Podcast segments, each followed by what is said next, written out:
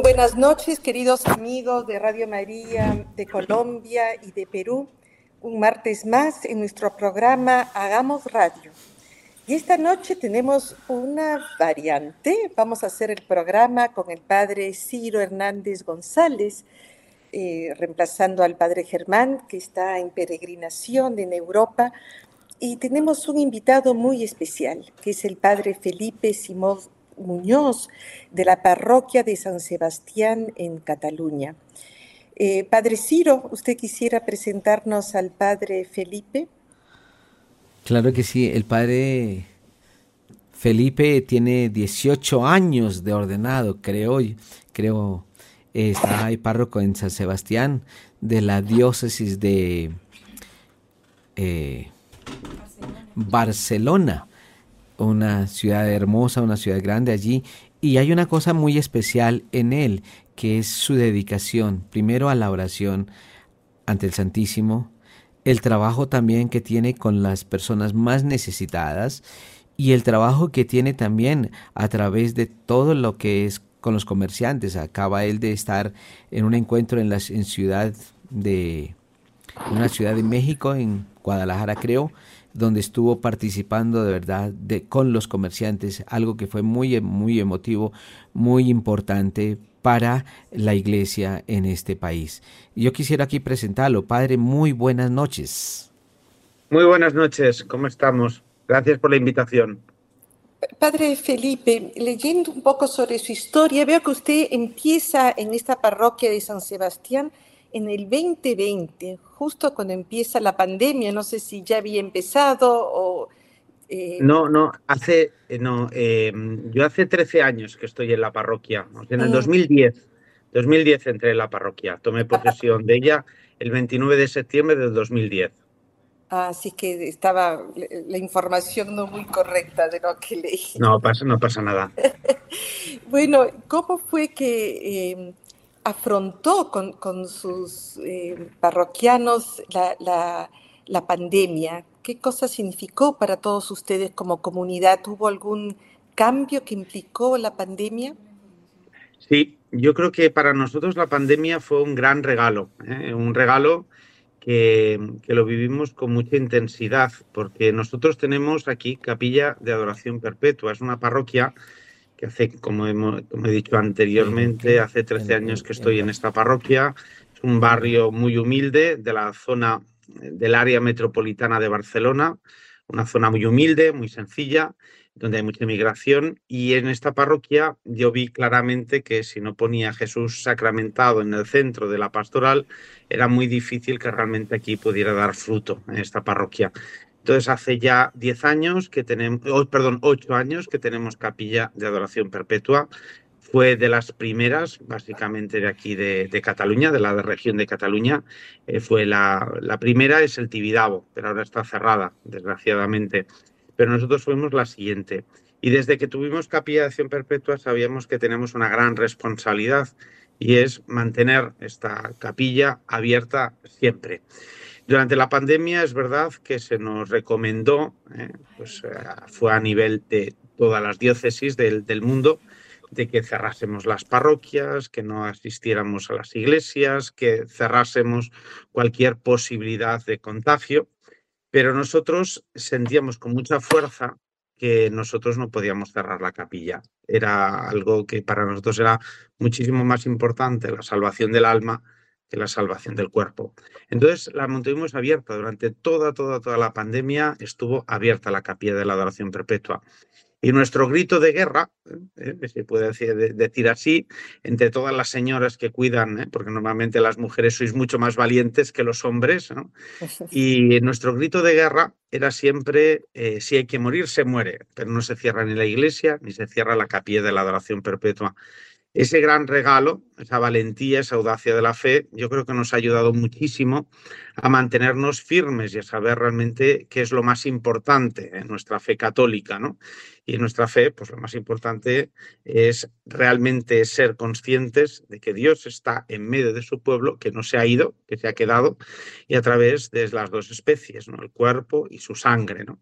Y la Eucaristía es el mayor de los sacramentos y su presencia real es el mayor de los regalos para nosotros como católicos. Pero tuvieron la bendición de poder mantener la, capilla abierta, porque en muchos eh, diócesis del mundo estuvieron cerradas las iglesias. Así que ustedes, o sea, como diócesis pudieron hacerlo, o sea, la diócesis les, les permitió.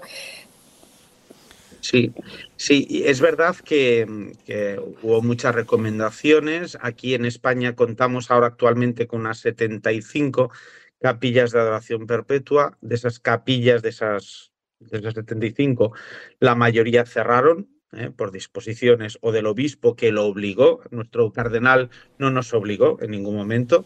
Es verdad que lo recomendó, pero no lo obligó. ¿eh? Pues eso no, no desobedecimos pero sí que sentíamos que realmente era una responsabilidad nuestra. Si tenemos la adoración perpetua, es para cuidarla, conservarla y sobre todo para difundirla en los momentos más duros y más difíciles que fue en el momento de la pandemia.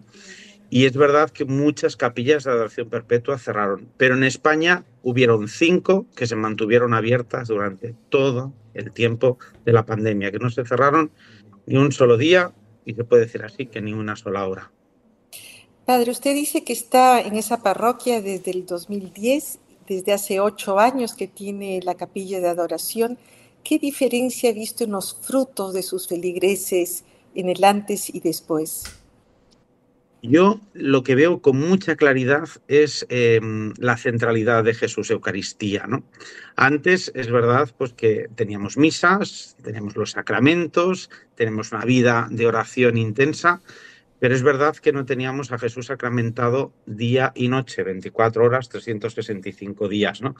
Y tener esa centralidad de que tienes una capilla de adoración perpetua que está siempre abierta. Además, eres consciente de algo que yo ayer, ¿eh? que era domingo, y estaba por la tarde mirando precisamente en el patio, estaba mirando ahí la gente que entraba y salía de la capilla de la adoración perpetua, es como muchas veces somos muy pelagianos, ¿no? Los sacerdotes pensamos que todo depende de nosotros, que los párrocos, todo gira alrededor nuestro, ¿no? En las parroquias, ¿no? Y en el momento que tienes la capilla de la adoración perpetua, te das cuenta de que tú no eres el centro. El párroco, el señor párroco no es el centro, ¿no? Sino que Jesús Eucaristía.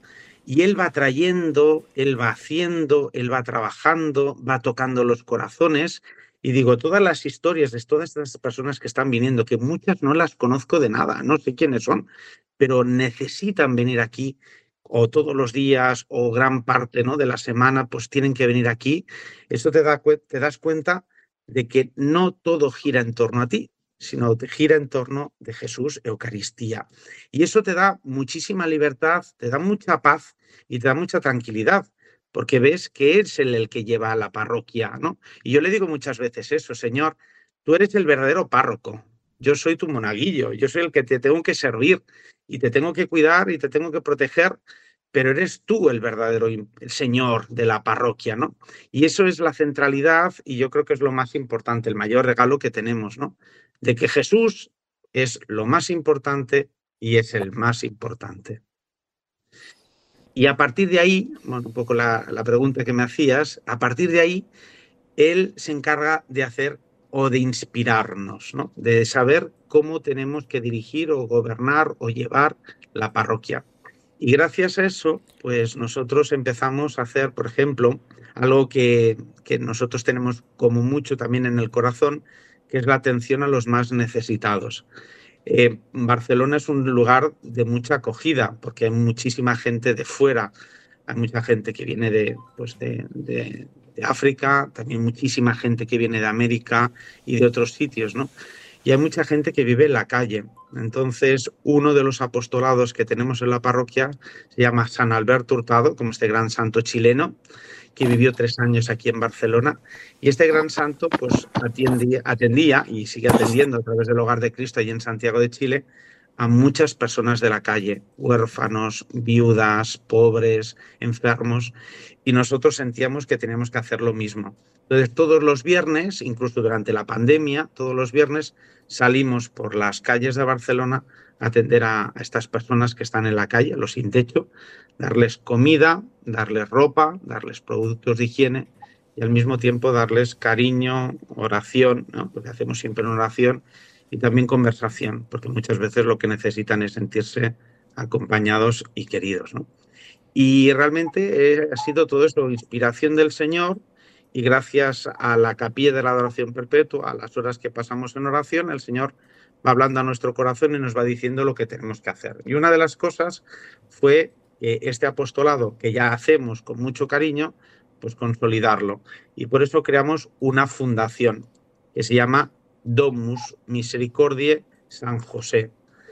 Y de esa fundación han salido otras realidades, como por ejemplo una cooperativa, que no sé si después hablaremos, ¿no? Una cooperativa que se llama Con Más Pasión. Y curiosamente, tanto la fundación como la cooperativa, los logos, uno es una custodia, porque vimos que realmente la capilla es lo que nos decía que eh, Mateo 25, 40, tuve hambre y me disteis de comer, tuve sed y me disteis de beber, estaba desnudo y me vestisteis. ¿Cuándo, Señor, hicimos esto por ti? Cuando, lo, cuando lo hicisteis por mí, ¿no? Cuando lo hicisteis a uno de mis hermanos más pequeños, a mí me lo hicisteis, ¿no? Y eso es para nosotros muy importante, ¿no? Reconocer en ese hermano más necesitado, en ese hermano más pequeño, el rostro de Jesús.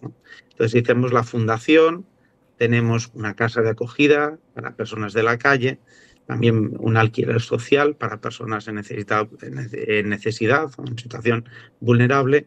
Después tenemos un almacén de comida, de ropa, de productos de higiene para personas necesitadas del barrio y todo eso consolidado con una fundación. Pero vimos también que todas estas personas de la calle les podemos dar mucha comida, les podemos dar mucha ropa, les podemos dar las cosas que necesitan, pero realmente si los queremos, queremos que se dignifiquen, realmente estas personas tienen que tener un trabajo digno. Y por eso creamos una cooperativa para que no solamente recibiesen esa ayuda material, sino que ellos mismos se sintiesen capaces, capacitados de poderla conseguir por su propio esfuerzo, por su propio esfuerzo y por sus propias capacitaciones. Padre Ciro. Hay una, hay una, algo que me, me llamó mucho la atención dentro de la adoración al Santísimo, que me comentaron que el Padre tenía para cada hora un patrocinio de un santo en especial, eh, que ayudaba muchísimo eh, en esta tarea de la evangelización y también que los inspiraba también a, fortalecer a las personas. ¿Cómo es esto, Padre? ¿Nos puede contar algo? Sí, nosotros, yo cuando llegué aquí a esta parroquia fue muy duro. Yo venía de la zona alta de Barcelona, de rodearme con gente pues de un nivel adquisitivo, económico alto, ¿no? Y viene a parar a una zona totalmente muy, muy, muy pobre, ¿no?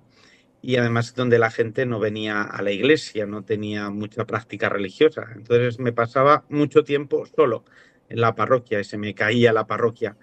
Y ahí fue cuando yo adquirí pues esa devoción a los santos. No sé, yo lo sentí así, ¿no? Desde el principio, cuando celebraba la misa y a lo mejor habían dos o tres personas, yo veía que me rodeaban santos. Veía a San Pío de Petelchina, Santa Rita de Casia, Santa Gema Galgani, y por eso empecé a adquirir, yo que no tenía tanta devoción a los santos, pues empecé a tener esa devoción a los santos y sentía que eran ellos que me buscaban, no era yo que los buscaba, sino ellos me venían, ¿no? Y me decían, no estás solo, sino que nosotros queremos ayudarte en la pastoral. ¿eh? Y por eso empecé, yo que había trabajado en seguros, había sido comercial, empecé a llamar a conventos, monasterios, órdenes religiosas a pedir santos. Y entonces empecé, pues llamaba a un convento, necesitamos santos porque estoy en una parroquia nueva, que es muy vacía, parecía una nave industrial muy fea. Digo, necesito santos. Y empecé a traer santos, pues Santa Rita. Y curiosamente, los santos que yo veía son los que empezaron a venir. Pues Santa Rita, Santa Gema, San Pío de Petelchina, San Salvador de Horta, San Antonio de Padua, San Vicente de Paul, Santa Luisa de Marillac, ¿no? Empecé a traer y realmente todos estos santos dije, oye, pues ya que están viniendo aquí, pues los vamos a poner a trabajar, ¿no? Y entonces fue que se nos ocurrió esto. Se nos ocurrió, pues, haciendo las listas, ¿no? Las horas de, todos los, de todas las, de toda la jornada, ¿no? De todos los días, ¿no? O sea, del día entero, cada santo tiene una hora, ¿no? Entonces ese santo es el que se tiene que encargar de buscar los adoradores. También con los bancos de la iglesia también hicimos lo mismo. ¿Eh? porque quisimos renovar todos los bancos que estaban muy mal, en muy mal estado y también pusimos santos en los bancos y fue, fue increíble, porque enseguida empezaron a llenarse, llenarse, llenarse y traer, y traer dinero para, para hacer los bancos. Y con los apostolados y los voluntariados de la fundación y de la cooperativa igual. Siempre todo pensamos en un santo que nos ayude en cada uno de los apostolados y realmente vemos que funciona. He visto que uno de esos apostolados es el de San Charbel contra la soledad no deseada. ¿Cómo asoció San Charbel con ese apostolado, padre? Pues San Charbel es un santo que le tenemos mucha, mucha devoción. De hecho, todos los lunes ofrecemos la misa a San Charbel, si no hay otro santo, ¿no? un santo que recomienda la iglesia, no es memoria obligatoria, si no es memoria libre. Y San Charbel eh, pedimos, pedimos directamente a San Marón de Anaya, que es donde está el cuerpo, el cuerpo de San, de San, Charbel, pedimos una reliquia. Y a través de la Orden de Malta nos consiguieron esa reliquia, ¿no? Y fue precioso, vino una delegación del Líbano, maronitas, hicieron toda una misa en rito maronita, fue precioso. Y desde entonces, pues tenemos esa reliquia de San Charbel, tenemos el aceite de San Charbel, que lo imponemos, ungimos a todas las personas enfermas los lunes y pensamos pues, en encomendarle una misión muy importante en este barrio. Es un barrio pobre, como hemos dicho, pero también muy envejecido, donde hay mucha gente mayor. Entonces, que pudiéramos tener voluntarios para ayudarles en el día a día. Por ejemplo, necesitan ir a comprar, necesitan ir a comprar pan, necesitan ir al médico, necesitan algún tipo de ayuda eh, pues que tengan algún voluntario. Y, eso es un voluntariado, un apostolado de nuestra fundación. Qué bueno de verdad el, poder compartir con estos santos. Ora el labora, porque eso es lo que, lo que se ve ahí en, en toda la acción pastoral del Padre, tanto en la adoración y contemplación al Santísimo bajo el patrocinio de estos santos y también la acción eh, la acción que tiene especialmente con los más pobres y más necesitados. Pero eh, mirando un poquito también eh, la realidad de lo que hace el Padre, eh, sé que se deja ayudar por la Cruz Roja y el ejército allí en Barcelona. Dice que el confinamiento visitaron hangares, pabellones temporales habilitados por el ayuntamiento en la fira de Barcelona en colaboración con la Cruz Roja y el Ejército para atender a todas las personas. ¿Cómo hicieron todo este trabajo? Bueno, ese trabajo lo hizo, se hizo desde el ayuntamiento. ¿eh? Nosotros nos pusimos en contacto porque el ayuntamiento durante la pandemia, tanto el ayuntamiento de Badalona, que es la ciudad donde estamos, como la ciudad al lado grande, que es Barcelona, los dos ayuntamientos durante la pandemia nos llamaron para que no dejásemos de seguir ayudando todos los viernes repartiendo comida, comida a la gente de la calle y también comida a la gente de aquí del barrio. Entonces, es verdad que, tenía contactos con personas del ayuntamiento y quisimos ver los hangares, estos hangares de la Feria de Barcelona, de la, de la Feria de Barcelona, y ver realmente eh, cómo estaban estas personas de la calle, ¿no? si estaban bien atendidas y y entonces fuimos a visitarlas, eso en plena pandemia. Pero vimos que curiosamente en esos hangares los que estaban no eran tanto los que nosotros ayudábamos habitualmente en, las calles, ¿no? sino que eran gente sobre todo que como habían cerrado hoteles, hostales, albergues y también pisos donde habían habitaciones en alquiler, todas estas personas se habían quedado en la calle no eran los habituales de la calle, sino que eran gente que puntualmente se habían quedado en la calle y no estaban habituados a vivir la calle. Estos son los que estaban en los hangares, ahí atendidos por la Cruz Roja y por Caritas y por Cruz Roja y el Ejército. Entonces, cuando vimos que no estaban siendo atendidos, entonces hablamos con el ayuntamiento para seguir haciendo nuestra labor de salir con salvoconductos y a veces guiados, acompañados por la Guardia Urbana para poder seguir repartiendo la comida, los puntos de higiene, de ropa que hacíamos antes de la pandemia y que seguimos haciendo ahora ya después de la pandemia. Eh, escuché por ahí que también pensaba expandir este trabajo, de verdad. Y en medio ahora de tanta necesidad que vive, yo creo que su parroquia allá debe ser un modelo para los demás parroquias y un llamado también de atención a todos los sacerdotes de la diócesis. Y eso ayudaría a expandir un poco más. No sé si ha pensado. Y también que escuché que quería venir ya por aquí a América Latina también con ese proyecto hermoso, no sé.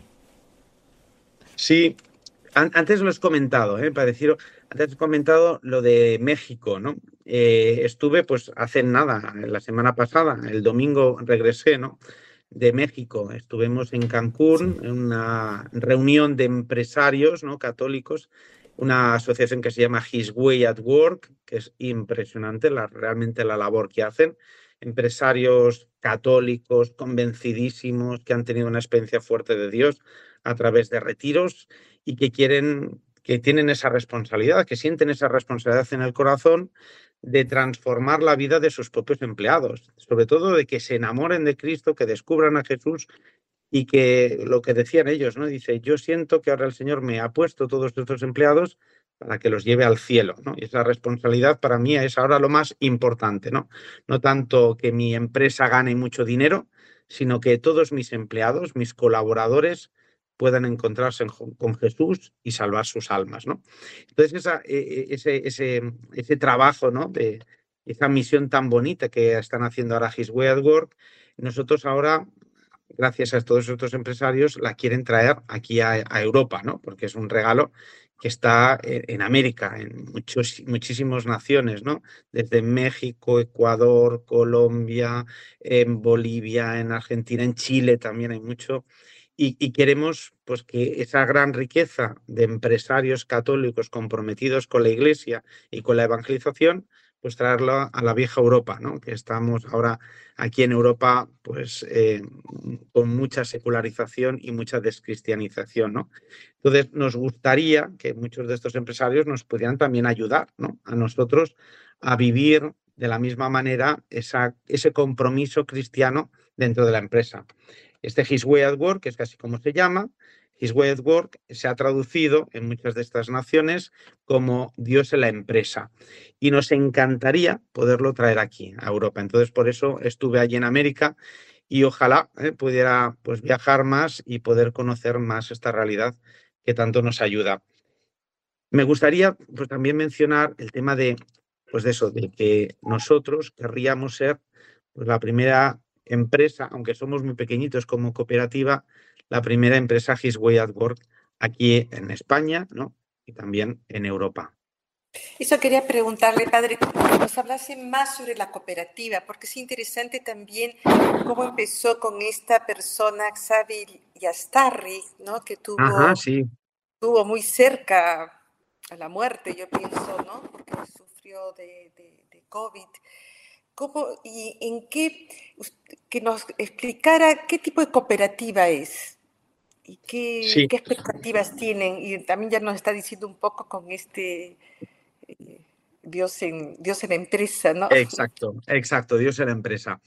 Mira, la cooperativa nació justo durante la pandemia. ¿eh? Durante la pandemia estábamos nosotros, nosotros no nos quedamos parados. ¿eh? Ya nuestro grito de guerra es ese, si hay que morir se muere, pero no vamos a dejar de hacer lo que Dios nos está pidiendo, ¿no? Y nos pedía ayudar a todas estas personas cada vez más vulnerables, situaciones muy difíciles, muy duras, y realmente pensábamos, ¿qué podemos hacer? Pues vamos a empezar a vender jabones, ¿no? Y entonces empezamos a hacer los primeros, los hacíamos en la parroquia, de una manera totalmente manual, casera, artesanal, Después fuimos evolucionando, ¿no? Y ahora, ahora hacemos unos jabones espectaculares, todos con aceite de coco, karité, oliva, con aceites esenciales, con arcilla. Es vendedor, padre. Ah, eh, sí, sí, siempre he sido vendedor. sí, sí, sí, sí, siempre vendo. Y son, unas, son unos jabones espectaculares, totalmente naturales. Hacemos también champú sólido, vamos a empezar a desodorantes, ambientadores, velas, o sea que hacemos de todo, ¿no? Y realmente eh, lo que nos emociona es ver que la gente que es muchas veces gente muy sencilla, gente que viene pues, con, muchos, con muchos problemas, unas situaciones muy duras, muy difíciles de cárcel, de calle, ¿no? o incluso de adicciones, empiezan a hacer los jabones, empiezan a hacer todos estos productos y se enamoran del procedimiento, lo hacen súper bien y después son capaces de enseñarles a otros, ¿no? También estas técnicas que les pueden ayudar a salir y a tener una segunda oportunidad en la vida, ¿no? Entonces, tenemos como cuatro líneas de negocio diferentes, cuatro líneas de producción. Una es la cosmética natural, que ahora estamos vendiendo pues, en cadenas de distribución de aquí de España, Natura, eh, Muy Mucho, Casa Viva, también en, bastantes farmacias, unas 60, 70 farmacias de Barcelona, eh, queremos ampliarlo, ¿no? Después de cosmética natural, estamos haciendo también galletas, ¿eh? alimentación. Entre ellas, pues lo hace un chico que lo tengo aquí, que es Juan David, un colombiano de 21 años, de Santander, de San Gil, y que es el sobrino de, Magola, una de las colaboradoras de Radio María Colombia. Y realmente es, una, es una gozada, ¿no? Porque son galletas colombianas, 100%, artesanales, naturales, ¿eh? con unos productos buenísimos y que las estamos vendiendo con bastante éxito. O sea, que la gente los compra aquí en la parroquia y, les gusta mucho, ¿no? Nombres así que a lo mejor ahora nos parecen muy raros, ¿no? Como panderos o, como las repollas, ¿no? Que aquí, eh, aquí, en España suenan nombres muy raros, pero que realmente la gente les está gustando mucho, ¿no? Después, el la tercera línea de producción sería todo lo que es textil, ¿no? Por ejemplo, hacemos todas estas, eh, no sé si lo veis, bueno, no se podrá ver, ¿no? Pero hacemos casullas, camisas para sacerdotes y hacemos con telas muy cómodas, telas que son em, totalmente transpirables, que se pueden lavar a mano tranquilamente o a máquina, que no necesitan plancha, que no se arrugan, que no se ensucian, o sea que son, bueno, camisas muy buenas eh, incluso son ecológicas, respetuosas con el medio ambiente. Y esto, pues, a los sacerdotes les gusta mucho, porque muchas veces no tenemos tiempo, pues, para planchar ni para cuidar demasiado la ropa, ¿no? Entonces, que sea una ropa bastante así resistente, y, pero que sea elegante al mismo tiempo, eso nos va muy bien. Y, el y la cuarta línea sería todo lo que es el tema del merchandising, ¿no? Son artículos personalizados para empresa o para eventos y eso también nos está, pues está funcionando muy bien. Gracias a estas cuatro líneas podemos tener unas 10 personas. Por ahora son 10 personas, pero ojalá vaya creciendo y podamos llegar hasta unas 20 o 30 personas. Todo queremos sobre todo que sean personas en situación vulnerable. Y una última cosa, yo no quiero robar mucho tiempo, ¿eh? pero una última cosa que para nosotros... Sí, para nosotros no, porque sé que la radio todo va muy, muy, muy encajonado y que el tiempo es muy, muy importante, ¿no? Eh, el tiempo es oro. Y una cosa que para mí es muy importante es que todos estos productos estén bendecidos. Es decir, yo cuando sale cualquier, pues toda la tela que hacemos, por ejemplo, hacemos muchos portabebés, bolsos, eh, productos que van a Francia, ¿no? que estamos haciendo para niños, eh, el cuidado de niños, todo lo bendecimos antes, con agua bendecida y se hace una oración, ¿no? Para que todos los niños que tengan todas estas ropas, todos estos productos, sientan la bendición del Señor y de la Virgen Santísima y sobre todo de nuestro glorioso patriarca San José, que es por, el que trabajamos y al que le ofrecemos toda nuestra, nuestra entrega y nuestro sacrificio, ¿no? Entonces todo está bendecido, también los jabones, eh, las galletas, todo lo bendecimos porque sabemos que cuando todo se hace en oración, en una parroquia, en un ambiente donde está el Santísimo expuesto, pues quieras o no, pero todo eso se impregna pues de una gracia, de una fuerza del Espíritu Santo que no sabemos, así como decía antes, todas las personas que entran o salen de una capilla de acción perpetua, no sé lo que el Señor les está diciendo, lo que les está tocando, cómo les está tocando el corazón, pero sé que lo está haciendo. Pues lo mismo, también todos nuestros productos bendecidos, ¿no? también sabemos que tienen una gracia especial y que no solamente son buenos para el cuerpo, sino que son buenos para el alma. Padre, escuchándolo y por todos nuestros oyentes de Colombia y de Perú, uno se hace la pregunta, ¿y podríamos colaborar con productos naturales que tenemos tan maravillosos en nuestros países, que podamos entrar en un diálogo para personas que, estén interesadas y decir, bueno, tenemos tal producto, tales esencias que, pudiesen contribuir sobre todo con estos, este material, que le llaman salvia, su línea es... Eh, eh, sí, salvia vera se llama la... Salvia vera, ¿no? Salvia vera se llama. Y además, todos nuestros nombres si te fijas, todos nuestros nombres, muchas veces, a veces camuflado. ¿eh? Por ejemplo, la de eh, cosmética natural se llama salvia vera. Y lo escogimos precisamente porque salvia, la palabra salvia, viene de Salvador, ¿no? Y queríamos dedicárselo a Jesús, ¿no? El Salvador verdadero es Jesús, ¿no? Entonces, poner salvia vera era precisamente para Jesús, ¿no? Después tenemos salvia gloria. Feel good, feel good o feel good Feel God, que también es eh, la parte textil, que es eso, sentir a Dios, ¿no? Y se lo dedicamos un poco más a Dios Padre, ¿no? El Feel God, ¿no? Después tenemos eh, Bigger Things, ¿no? Que Bigger Things, pues se lo dedicamos más al Espíritu Santo, porque Bigger Things es eh, hacer cosas grandes, ¿no? Porque el Señor nos dice en Juan 14, 12, ¿no? Haréis mis mismas obras y aún mayores, ¿no? o sea que más grandes que, el mismo Jesús, ¿no? Entonces lo queríamos dedicar a eso, bigger things, ¿no? Y es el ¿Y qué línea es esta? ¿Qué línea es, esta? La línea, es la línea del merchandising, o sea, todos los artículos personalizados para empresas y para eventos, ¿eh? Bigger Things. Y después sabe a Gloria, ¿no? que es el tema de la alimentación, que queremos pues, utilizar métodos, eh, por ejemplo, de Santa Hildegarda, no sé si la conocéis, es una santa muy importante, muy importante que el Papa Benito XVI la nombró doctora de la Iglesia, la canonizó y la nombró doctora de la Iglesia. Entonces, todas sus, eh, todos sus escritos, toda su enseñanza, sabemos que no solamente es una enseñanza para, para los benedictinos, ¿no? sino es para toda la Iglesia Universal y realmente es un regalo ¿eh? en estos tiempos tan complicados donde el tema de la alimentación es cada vez más crucial. ¿eh? tener, saber qué es lo que tenemos y no tenemos que comer, ¿no? Para estar sanos. Y Santel de Garda nos lo recomienda mucho. Entonces es la patrona de Sabia Gloria, es lo hemos dedicado a ella. Cada uno también tiene su propio patrón, ¿no? Pero es Santa Lucía, pues es Santa Lucía el textil, Bigger Things, San Maximiliano María Colbe, Sabia Gloria, como hemos dicho, Santa Hildegarda y Salvia Vera Santa Rosa de Lima. ¿eh?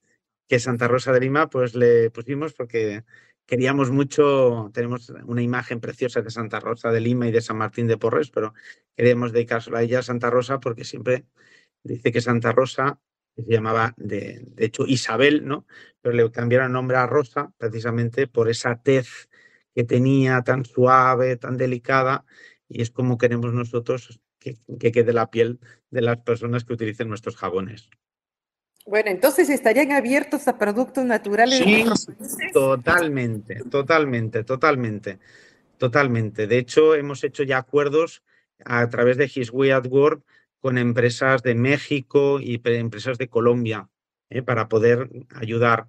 Una de las cosas que hemos dicho, que nos gustaría, es trabajar, por ejemplo, con Fralier, que es una empresa de México, del DF, ellos producen eh, saborizantes eh, y también fragancias, poder utilizarlas tanto para la alimentación como para la cosmética.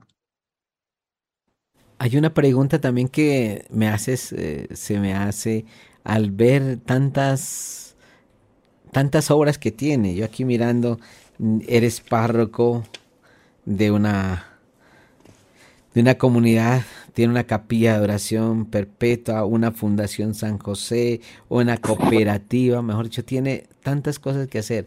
Me imagino, me imagino y pienso que debe tener un ejército de voluntarios.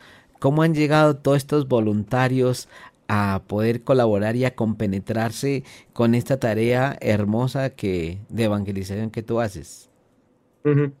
Pues eh, yo creo que el Señor nos los ha ido trayendo poco a poco y gracias a la intercesión de todos los santos.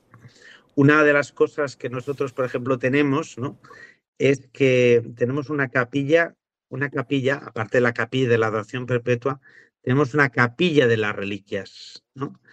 Y eso para mí es como muy importante, ¿no? Tener, aparte de las imágenes de los santos, tener sus propias reliquias, ¿no? Y yo creo que gracias a la capilla de la adoración perpetua, a la capilla de las reliquias y después al rosario que tenemos, tenemos un rosario también 24 horas, eso ha hecho de que el Señor me haya ido trayendo poco a poco personas que se vayan comprometiendo con todo este proyecto, que es verdad, es muy amplio, muy vasto, muy grande, ¿no? Y que queremos que se vaya ampliando e incluso que pueda ser un referente para otras parroquias, otras comunidades que no saben cómo evangelizar, que no saben cómo mantenerse, que no saben cómo poder producir eh, pues, ayuda económica para sostener esas comunidades o esas parroquias. Entonces, realmente ha sido cosa del Señor, ¿no? que los ha ido trayendo, se ha ido comprometiendo. Y como decías tú antes de Chavillas Tarri, por ejemplo, eh, para mí ha sido una bendición ¿eh? poder que, llegase aquí a esta parroquia un chico pues, que estaba muy metido en temas textiles, en Burberry, tenía su propia empresa, y gracias al COVID y gracias a, pues a que lo cogió con mucha fuerza y estuvo 21 días ingresado en el hospital y casi pues intubado y no le daban esperanza de vida. Y en cambio el Señor lo curó, lo sanó y lo trajo aquí. Y realmente es, un, es el CEO, ¿eh? o sea, es el responsable de la cooperativa y es el que la lleva adelante. Y así muchísimos y muchísimos casos. Eh, me queda una curiosidad, padre. Eh, en cuál es el modelo empresarial de la cooperativa. También escuchándolo ahora que usted dice, bueno, esto puede ayudar a otras parroquias como idea para mantenerse, me viene, bueno, todo lo que fue el trabajo de, eh, de, los, de los jesuitas acá también, en, no solamente en las misiones, sino en las colonias. por ejemplo, en Córdoba tenían una hacienda que el usufructo de eso iba particularmente a los profesores y a los alumnos. Ellos tenían un colegio mayor en Argentina, en Córdoba, que después se convirtió en la Universidad Nacional de la Argentina, que es la primera universidad eh, de, este, de este país. Entonces, ¿cómo es el modelo empresarial de la cooperativa? Nosotros cogimos eh, precisamente la forma jurídica ¿no? de una cooperativa porque lo que nosotros, para nosotros, lo más importante no es el conseguir el dinero o sea, eh, que sea realmente rentable. Eso sí que nosotros queremos que sea rentable, que sea viable económicamente, porque si no es imposible ¿no? Eh, mantener esta cooperativa. Queremos que sea rentable. Pero no es nuestro primer objetivo. Nuestro primer objetivo es que esa cooperativa ayude a vivir dignamente a todos los cooperativistas. O sea, a todos los que forman parte de la cooperativa tienen que tener un sueldo digno, y un trabajo digno. Eso es lo más importante para nosotros. Entonces, el modelo es más el distributismo de Chesterton. ¿eh? Chesterton habla de que cada uno de nosotros tiene que intentar, tenemos que nosotros distribuir esas ganancias, esos beneficios. Eh, pues de una manera eh, corresponsable y sobre todo viendo las necesidades de cada uno de los miembros de esa cooperativa pues si una persona tiene familia, tiene muchos hijos, tiene, pues tiene que tener, el sueldo tiene que ser más, mayor, ¿no? Si una persona pues no tiene tantas necesidades, pues a lo mejor puede ser menor, ¿no? Y de esa manera podemos ver que realmente cada persona que siente la cooperativa como suya, pues trabaja con muchísimo más, más gusto, ¿no? Y sobre todo con más, con más ganas de que vaya creciendo, porque conforme vaya creciendo la cooperativa, también las ganancias ¿eh? se pueden repartir mejor, se pueden distribuir mejor y al mismo tiempo podemos ayudar a más personas. O sea que nuestra, nuestra misión no es simplemente que esa cooperativa sea viable económicamente, como he dicho, ¿no? sino que podamos crecer en comunidad, en parroquia y sobre todo una realidad que tenemos cada vez más aquí en Europa y es que no podemos mantener las parroquias. Las parroquias cada vez hay menos feligreses, cada vez hay menos sacerdotes. Ahora estamos en un proceso de reestructuración diocesana en Barcelona muy serio. Tenemos que reagrupar parroquias, tenemos que cerrar parroquias, tenemos que minimizar ¿eh? toda esa infraestructura que tenemos diocesana y entonces eh, pues las parroquias que sobrevivirán serán las parroquias que tendrán comunidades más vivas. Entonces la cooperativa ayuda a que esa parroquia pues tenga recursos económicos, tenga gente, ¿eh? tenga más gente y al mismo tiempo también puedes conseguir que venga gente de otros sitios, ¿eh? porque tienes una oferta eh, cultural y una oferta laboral y una oferta parroquial pues muy interesante. Y Yo de otros sitios. Estuve yendo a Barcelona y me llamó la atención en las iglesias la falta de jóvenes, ¿no? La mm, mayoría Exacto. muy mayor. Y la verdad es que eh, viniendo de Sudamérica, donde las iglesias, gracias a Dios, aún están llenas de jóvenes, eh, se, ve muy un poco triste, por no decir Exacto, exacto, exacto. Esa es nuestra realidad. Se ha envejecido muchísimo, muchísimo. Los fieles han envejecido, el relevo generacional no llega y por eso tenemos que ser más creativos. No basta simplemente con tener las iglesias abiertas, ¿no? que ya es mucho, ¿no? y mm. tener la capilla de la adoración perpetua, sino tenemos que ser creativos y tenemos que dejarnos eh, guiar por el Espíritu Santo para ver cómo podemos conseguir que venga más gente a las parroquias y se comprometan en la comunidad y la sientan suya. ¿no? Mm. Padre Ciro, ya nos faltan pocos minutos. ¿Quiere empezar a dar el cierre al programa? Claro que sí, pero hay algo que me inquietó, perdone antes, una, última pregunta que me inquieta muchísimo, y es el hecho del cierre de las parroquias, de las mm. iglesias y eso es, es, preocupante, no solamente para allá, sino que eso va a influir pues en toda Europa y va a influir también en América Latina, porque todo lo que a veces se hace en un país va a influir en los demás países y en los demás, en los demás continentes. Mm, todo ese modelo de parroquia que tú tienes allá, no podría ayudar tanto a la diócesis para que la misma diócesis albergue esos conocimientos, esas proyecciones, todo lo que tú realizas en tu parroquia para que sea como un modelo y poder rescatar tanto las personas como rescatar a tanta gente que, que está perdiendo su fe. Sí, nosotros queremos ser un modelo. Es verdad que llevamos, que es bastante incipiente, llevamos dos años prácticamente con la cooperativa, ¿no? Con la fundación llevamos desde el 2017, pero la cooperativa son dos años prácticamente, es muy poco tiempo. Nosotros estamos, y lo he comentado con el señor Cardenal de Barcelona, estamos a experimentum, viendo toda esta realidad. Pero es verdad que muchos sacerdotes de aquí de Barcelona y de otros lugares o de Chile incluso, ya se han interesado ¿eh? por este proyecto. Y en México hemos visto también realidades eh, que también nos han gustado mucho, ¿no? porque también son muy evangelizadoras, ¿no? como por ejemplo el santuario de Nuestra Señora de Satanudos en Cancún. Nos impresionó mucho ¿eh? la creatividad que tiene el párroco de allí pues para atraer gente y también ingresos de todas las partes del mundo, ¿no? Y así podemos de esa manera, siendo creativos, ¿no? Porque decía Einstein una, una frase muy importante, ¿no? En tiempos de crisis lo importante es la creatividad, ¿no? ¿Eh? La, la, la, prioridad la tiene la creatividad, ¿no? Pues ser creativos con el Espíritu Santo a que las parroquias no sean meramente, pues eso, la iglesia ya está, ¿no?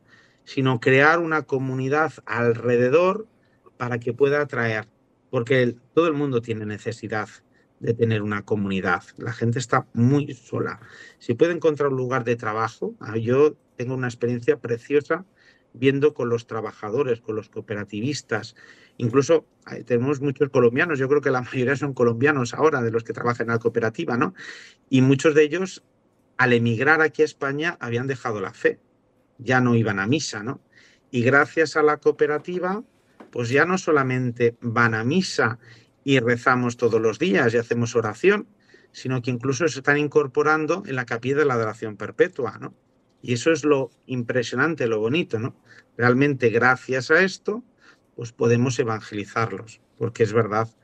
O nos ponemos las pilas, ¿no? Yo viví cinco años en Holanda y allí vi muchas iglesias cerradas, convertidas en mezquitas, convertidas en supermercados, tiradas abajo, y ya lo decía, digo, esto llegará también a Barcelona al cabo de unos años.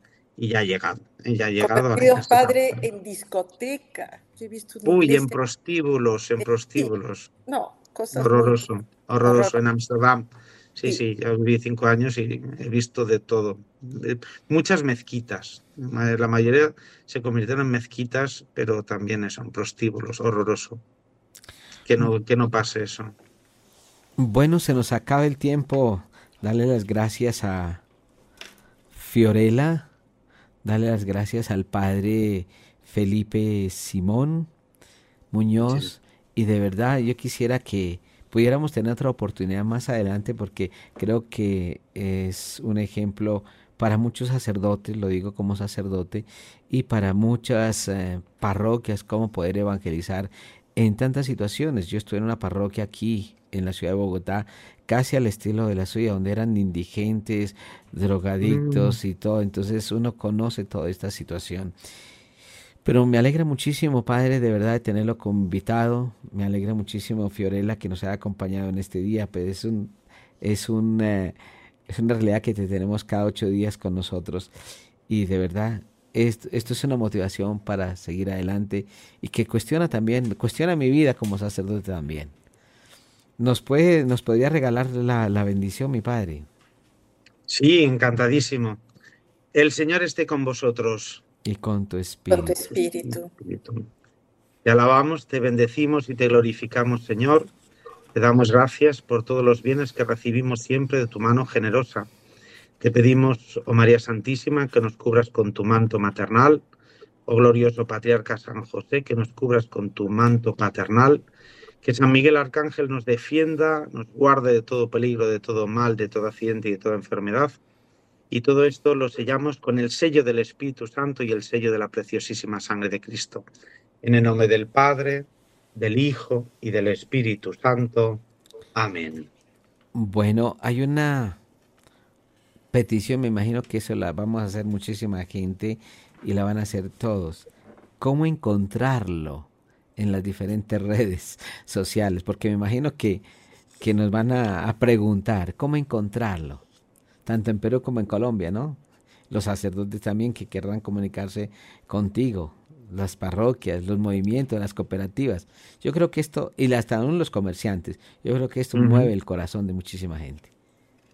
Pues yo encantado, encantado pues de atender a todas las peticiones. No sé si vosotros tenéis mi teléfono, tenéis mi email, tenéis mi contacto y pues lo podemos, lo podemos ir hablando poco a poco, ¿no? A ver cómo, cómo podemos gestionar todas esas peticiones y, yo encantado pues de poder ayudar y de esa vinculación pues que tenemos pues con, con América. Yo la tengo en América en el corazón y siempre rezo. Mira, ahora justo he llegado de México y lo primero que he hecho ha sido el gran cuadro que tenemos de la Virgen de Guadalupe. Tenemos un cuadro inmenso, pues poner al lado a Santa Rosa de Lima, ¿no? Es la primera santa americana con la emperatriz de América, ¿no? Así hacer un altar a América y rezar, rezar por todas las, por todos los pueblos hermanos para que realmente nunca nos olvidemos de lo más importante que es nuestra fe, nuestra fe católica, ¿no? que es lo que nos sostiene, nos mantiene y que nos hace obreros del Señor. muchas gracias, Padre. Para mí ha sido un gran testimonio y un, y un gran signo de esperanza viendo que, bueno, nada, que Dios y, sus hijos tienen, como usted me ha gustado mucho eso, ¿no? en momentos de crisis eh, hay que requerir, hay que acudir a la creatividad que la da el Espíritu Santo. Exacto. Bueno, se nos acaba el tiempo. Muchísimas gracias, Padre. Muchísimas gracias. Muchísimas gracias por la invitación. Muchísimas una, gracias. Una feliz noche y un feliz descanso para todos. Que Dios los bendiga. gracias. Hasta el próximo martes. Adiós. adiós, adiós.